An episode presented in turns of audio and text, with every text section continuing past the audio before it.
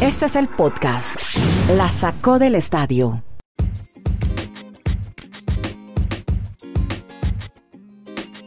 Hola, ¿cómo están? Bienvenidos a este podcast. Ya vamos en el episodio 384. Vamos a conversar 20 minutos y algo más sobre deportes americanos. Lo hacemos desde el sur en Chile con este servidor, Andrés Nieto Molina. Está en Colombia, en el trópico, en el Ecuador, en la línea ecuatorial más bien, Dani Marulanda. Y al norte, norte, noreste de los Estados Unidos, con la nieve, con un pie de nieve y menos de, ahora vamos a decir cuál es la temperatura, en Bristol, Connecticut, Kenneth Garay.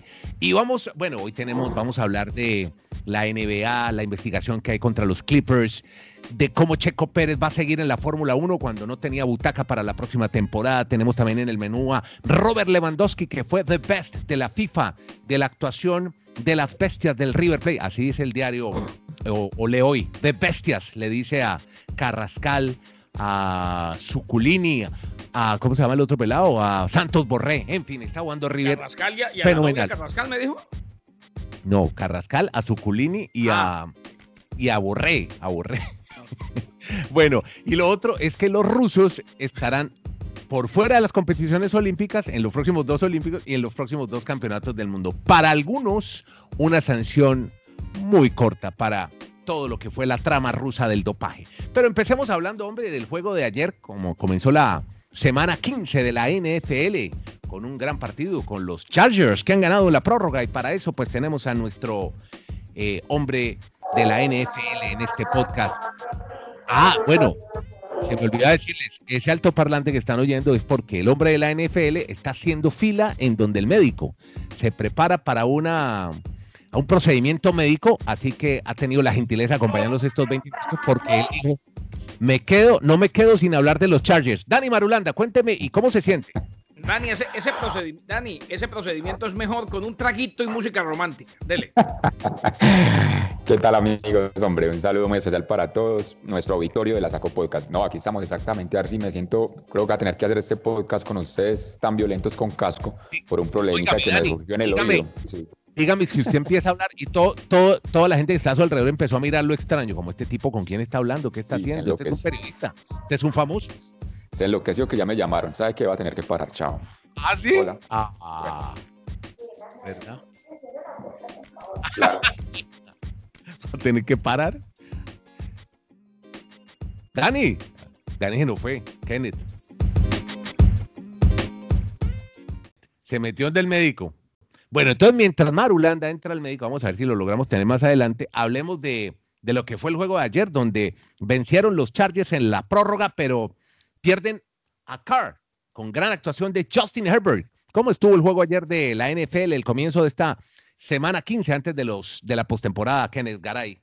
Usted bien lo dijo, Andrés, un fuerte abrazo. Y a Dani, pues, hombre, que salga bien de donde el médico y que no le duela tanto. A ver, eh, us- eh, vuelvo, vuelvo, vuelvo, Andrés. Uno, dos, tres. Muy amable, don Andrés. Un abrazo también a Dani, que le vaya bien donde el médico, que salga rápido y que no le duela. Eh, usted me pidió temperatura, 25 grados. Me- pero 25, menos 25, 25 grados que Fahrenheit. Fa- Eso O sea, ahí, claro, claro. Eh, son Wow. menos algo, menos dos, menos tres, algo por el estilo. Llega un momento en que después del menos, todo es igual, menos uno que menos 700. Eh, las calles están limpias, eso sí, aquí hay un muy buen sistema. ya le, le tengo el dato exacto en Celsius para los que manejamos la tabla Celsius. Menos 3.889. Eso es. Usted está a menos es. 3 grados al noreste. Bien. Est- Esta mañana las calles muy limpias, hacen un muy buen trabajo de limpiar calles aquí. Esta mañana fuimos al gimnasio sin problema y volvimos. Eh. Justin Herbert y los Chargers, 30-27 sobre los Raiders. Se lesionó Derek Carr, los Raiders quedan muy cerca de la eliminación, entró Marcos Mariota, y los Chargers cortaron racha de nueve derrotas consecutivas ante sus rivales de la división oeste de la americana. Los Raiders perdieron a Derek Carr por una lesión inguinal en el primer cuarto.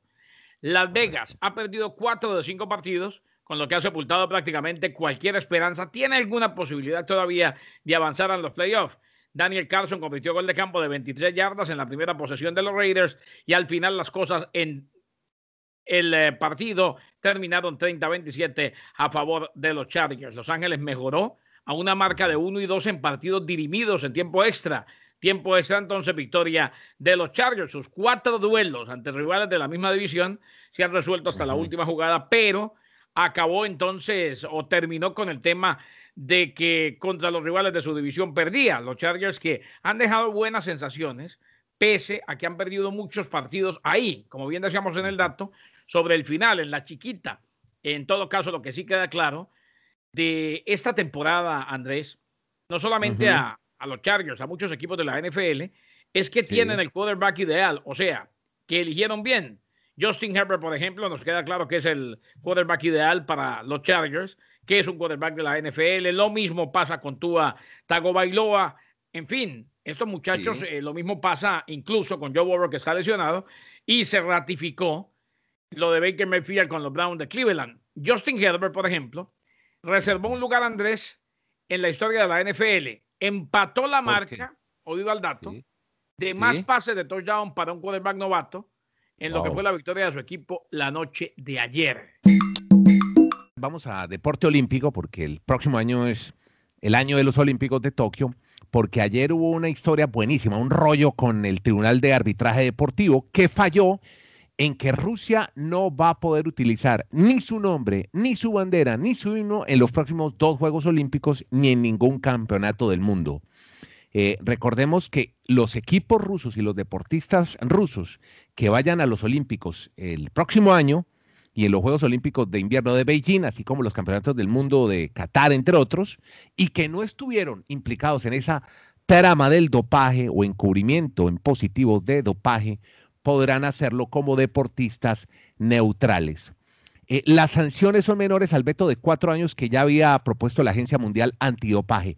Por eso es que ayer uno dice dos años, dos olímpicos, qué cantidad de tiempo, pero todos coinciden querido Kennedy y oyentes de este podcast, que han dicho sus detractores que la decisión de esta reducción de dos a cuatro años, la penalización es, la, bueno, para muchos ha sido, sobre todo para el presidente de la agencia antidopaje, dice, es la primera vez que han sido veraces y sinceros durante todo este sórdido asunto, pero han dicho unos que es tramposo, que es un sistema plagado de dopaje y que la sanción es muy corta, que debió haber sido mucho más larga para algunos. Así que hay varias reacciones, pero coinciden en que Rusia ganó en este fallo antidopaje. Así que, bueno, eso es lo que tenía para contarle del deporte olímpico. Oiga, Andrés. Eh, sí, señor. En el fútbol, si vio que Lewandowski le dieron, bueno, ¿a quién más se le iban a dar el de no? Pues sí, en un año lleno de pandemia, donde no se destacaron las individualidades, donde hemos hablado que hay mucha irregularidad, el polaco Robert Lewandowski ganó el premio más importante de su carrera. Eh, además le ganó a Messi y a Cristiano Ronaldo, el capitán de la selección Colombia, fue el the best de la FIFA, el mejor jugador de la FIFA, después de los 55 goles que hizo con el Bayern de Múnich, ganó todos los títulos internacionales con su equipo, el Bayern de Múnich, ganó la Liga de Campeones, y bueno, al final estaba muy orgulloso. Se lo entregó en una ceremonia virtual que se pudo, la pude ver ayer por YouTube, la hizo la FIFA TV, eh, donde también destacaron el fútbol femenino y hubo homenajes como tenía que ser para Diego Maradona y Paolo Rossi. Ha dicho Lewandowski que es una sensación increíble. Se une entonces Lewandowski a Luka Modric, el mediocampista del Real Madrid y de la selección de Croacia, que se llevó el título en 2018 como los únicos jugadores que en los últimos 13 años le han logrado quitar este premio de la FIFA a Cristiano Ronaldo y a Lionel Messi.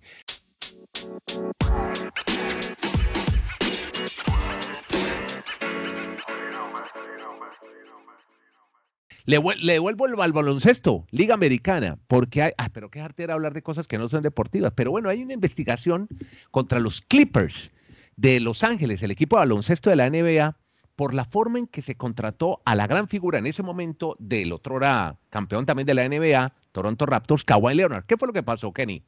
Claro, que ahora está en los Clippers de Los Ángeles. Eh, la investigación es la siguiente, Andrés, el martes se inicia ya la NBA, aunque estamos en pretemporada, y sí que nos vamos a meter y se viene ese día de Navidad que a usted le gusta tanto, con cinco partidos de la NBA.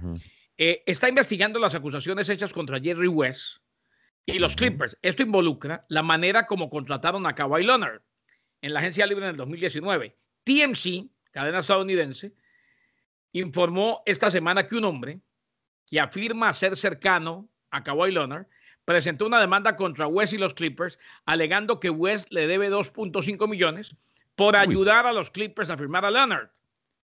Eh, según lo que dicen los medios en inglés, Jody Wills, así se llama el hombre, alega que le informó a West, quien es consultor de los Clippers y conocido en la NBA, una figura, en abril de 2019, que tenía estrechos vínculos con Leonard y el tío de Leonard, Dennis Robertson, y que podía eh, proporcionar información vital para ayudar a los Clippers a contratar a Leonard en la agencia libre. Así pues, que afirmó haber pedido 2.5 millones por la ayuda y que West aceptó los términos, sin embargo, nunca se los dieron. Esto lo está investigando la NBA. Eh, a ver con qué salen. En todo caso, el hombre que dice fue el que convenció, el que dijo, el, que prácticamente proporcionó la información de cuáles eran los botones a oprimir para que convenciera o convencieran a Kawhi Leonard de llegar a los Trippers, está pidiendo su plata y no se la han dado. O sea, que tenía información privilegiada y eso es lo que no le gusta a la NBA. No, y lo que no, le gusta es que de pronto hubo con él eso, una de las cosas que, que, no está bien y que hay que investigar. Y lo otro que de pronto si hubo un acuerdo con él, eso es lo que están investigando, y si hubo tal acuerdo, pues hombre, se le debe pagar un dinero, 2.5 millones de dólares según lo que está pidiendo Johnny Wilkins. Eh, según lo que... Espera, que salió el médico, Dani, salió el médico. Dani, ¿cómo le fue? ya salí, ya salí. Pero estuvo corta la, la, la cita. Cuéntenos, cuéntele a los oyentes del podcast, ¿cómo le fue en, la, en donde el médico? Ah, bien, bien. Que, me está afectando mucho los tímpanos, los gritos del señor Garay cuando entramos en los debates, que por favor le mermen. Eh, no, es verdad, a mí, a mí me llamó su médico y me, y me pidió otras cositas también. Los Clippers, eh, muy bueno que Dani, muy bueno que Dani le fue bien. Le cierro la de los Clippers. Los Clippers podrían recibir una multa de hasta 10 millones y la pérdida de selecciones de draft si se determina que violaron la regla. O sea, la investigación de la NBA corresponde a otro contacto indirecto, como se detalla en el artículo 35A de la Constitución de la regla de la NBA, que prohíbe las comunicaciones indirectas como las realizadas a través de intermediarios. O sea, esto se prohíbe. Puede que se haga, pero ahora que sale a la luz, puede venir sanción de la NBA. O sea, es, un secreto a voces que se hace, que si yo quiero firmar a Nieto, de pronto alguien que es muy amigo de él, me llama y me dice, vea, ofrézcale tanto él quiere esto, quiere aquello, pero eso no se permite, así pues que eh, mm. se puede venir sanción para los Clippers de Los Ángeles.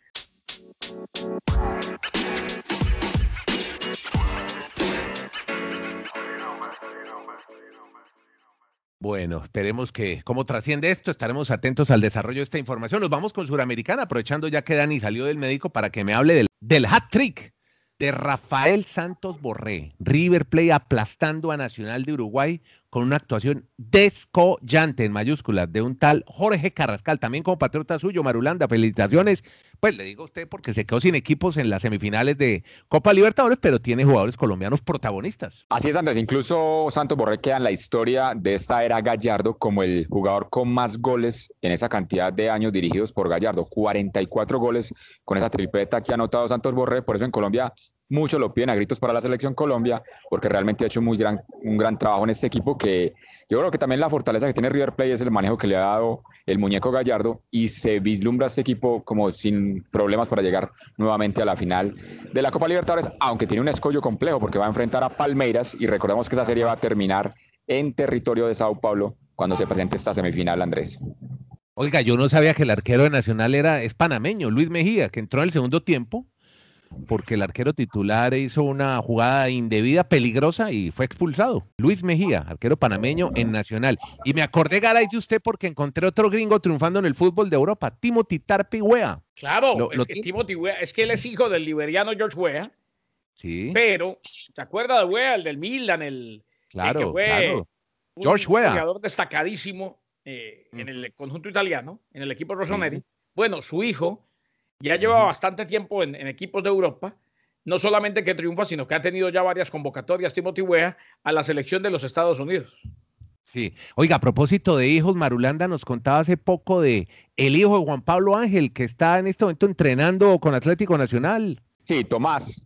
Tomás Ángel tiene, va a cumplir 17 años. Es un chico nacido en el 2000, 2004, él le tocó de niños empezar a jugar fútbol cuando estuvo Juan Pablo Ángel en el New York Red Bulls. Iba con el papá, obviamente, a los entrenamientos en la MLS, y allí cuenta que se enamoró, obviamente, del fútbol y realmente ha tenido una muy buena actuación en, en, Antioquia en las divisiones menores de las selecciones y ahora pues le dan la oportunidad ya de estar en el equipo principal de Atlético Nacional, mientras que otro de los hijos de otro jugador que es emblemático en Nacional, como es Víctor Hugo Aristizábal, su hijo se llama Emilio, pues aunque no está con el equipo profesional, sí va a ser parte también de como una, especie de sparring en los entrenamientos, porque es un chico que también va a estar en las divisiones menores de Atlético Nacional. O sea ojalá el hijo de Ángel, ojalá el hijo de Ángel tenga la capacidad goleadora y el espíritu de trabajo y perseverancia del papá, y por el bien del que no sea tan tronco como el papá. Ángel. Garay, Garay, Garay, pues Garay, me acabas, me acabas de leer la mente, estamos conectados. Tengo el mismo concepto que lo que acabas de decir. Ángel era un troncazo, nieto. ¿Eh? Pero, pero hacía goles. Era lo, eso, ¿qué, dije? Ojalá, ¿Qué dije? Ojalá que tenga la misma capacidad goleadora, persistencia y ética de trabajo del papá, pero que no sea tan tronco como el papá. yo, yo, les cuento rápido una anécdota con Juan Pablo Ángel, porque cuando yo estaba joven y bello, a nosotros nos tocó jugar aquí en torneos de la Liga Antioqueña. nos tocó jugar acá torneos de la Liga Antioqueña de fútbol. La ética de trabajo de Juan Pablo Ángel era tan impresionante cuando apenas tenía 15, 16 años, que él era suplente en el equipo que él jugaba, que era un colegio acá reconocido, Calasanz. Él era suplente de jugadores que llegaron a primera división también con la generación de él Carlos Andrés Vázquez, Juan Guillermo Villa, pero él se acaban los partidos y él se quedaba haciendo remates al arco, se quedaba haciendo temas de cabeceo, siendo prácticamente todavía un niño. O sea, él estaba mentalizado que iba a ser futbolista y por eso le sacó ventaja a muchos por toda la preparación que él tuvo, pero realmente él no tenía tanto talento, no tenía la técnica, pero todo eso por tanto trabajo pues lo llevó hasta donde llegó en su carrera deportiva. Ustedes saben que un jugador parecido, Lucas Jaramillo, que fue delantero en Colombia, el tipo hizo carrera primero, hizo carrera universitaria, estudió en Estados Unidos, jugaba en la liga colegial de Estados Unidos, pero ya grande, ya después de los 30 dijo, yo quiero ser profesional y logró conseguir eh, trabajo en Independiente Santa Fe y alcanzó a hacer algunos goles. Lucas Jaramillo. son, jugadores atípicos. Aquí no podemos comparar, ¿eh? Andrés. No, no, no, no estoy comparando, sino ah. un poco lo de la perseverancia que me llama la atención. Estamos hablando de un Ángel que con su perseverancia fue goleador en River. No, no, no, no, no, nada que ver con Lucas. No, fue goleador en River, fue goleador en la MLS y fue goleador en el Aston Villa. Lo que pasa es que hoy, yo, creo que Andrés también, Andrés también se refiere que es que son jugadores atípicos a, lo que normalmente se produce en Colombia, porque fueron jugadores que tuvieron una educación, una familia que les da otras posibilidades. Entonces yo creo que ellos, básicamente, después de hacer muchas cosas, se mentalizaron de que podían ser futbolistas sin tener tanto talento. Antes de cerrar, eh, después de hablar de los hijos de los famosos, cuénteme otros eh, semifinalistas en Copa Suramericana. Para muchos el palo fue Lanús. Lanús fue y le ganó de visitante independiente, hombre. Qué pesar para nuestro amigo, ¿quién? Rolly. Rolly Ortiz y el señor Sebastián Cristel. 3 por 1. ¿Lanús independiente? 3-1, además. 3 a 1. Lo eliminó y Lanús de los cuatro semifinalistas es el único que ha sido campeón de la Copa Suramericana en el 2013. Lanús va a enfrentar a Vélez y la otra y la otra ya va a ser Defensa y Justicia frente a Coquimbo Unido, eso por parte de la Suramericana. Y estaremos muy pendientes este sábado de las semifinales de la CONCACAF de la Champions League de allí, América frente a Los Ángeles Fútbol Club y en la previa a ese juego Olimpia de Honduras frente a Tigres Mexicano. Y en Colombia, la final del fútbol colombiano, América Santa Fe, primer duelo en la ciudad de Cali. Ya Santa Fe va a llevar equipo propio de desinfección para jugar contra el América y salieron todos jugadores en el test del COVID salieron negativos para Independiente de ah, Santa Fe. Esta es la primera victoria antes de jugar con América. que salgan del camerino del Pascual, no mentiras. Aquí la gente que le pone tanto folclore a las cosas y los memes que hacen, porque todos los equipos que han jugado, que han ido a jugar al Pascual, salen después de infectados. Pero no, es simplemente una situación coincidencial. Y alerta México, Checo tiene butaca en la F1 la próxima temporada firmó por un año con eh, el Red Bull. ¿Se acuerda que quedó que, o se había dicho que no, que se iba, que, que no encontraba, que no tenía cupo y la verdad era que no tenía cupo. Ganó aquella carrera, la penúltima de la temporada y terminó consiguiendo equipo. Entonces firmó por un año con el Red Bull como el segundo piloto de la escudería y el equipo de la Fórmula 1. Compañero de Max Verstappen, que es el único que quizás le podría arrebatar alguna vez el título a Lewis Hamilton en Mercedes. Bueno, amigo, listo, gracias. Dani, ¿está bien? ¿Seguro? ¿El médico qué? ¿Todo bien? Todo bien. No, solo, solo hay que preocupado. ¿Cuál fue el dato que dio Garay del señor Justin Herbert? El tipo que puede ser el novato del año en la NFL. El de pase de touchdown. Bueno, y, le completo que tiene el récord como novato de siete partidos lanzando para más de 300 yardas. El primero en lograrlo en la historia de la NFL. Salió feliz Marulanda del proctólogo, ¿no? No, estoy como un cañón. Me quedaron esos oídos perfectos. Pero que por favor usted no me fustigue tanto en este podcast, que por eso me está afectando mis pobres oíditos. Me presento disculpas públicas, Nieto. Eh, discúlpame, Nieto. Chao, Nieto. Pero no es el urólogo, es el otorrino, el otorrino. Listo, amigos, gracias. Gracias me, por me atendió una otorrina. Le manda saludos a Garay, muy famoso Garay. Eh, yo, yo soy famoso. Bueno, muchachos.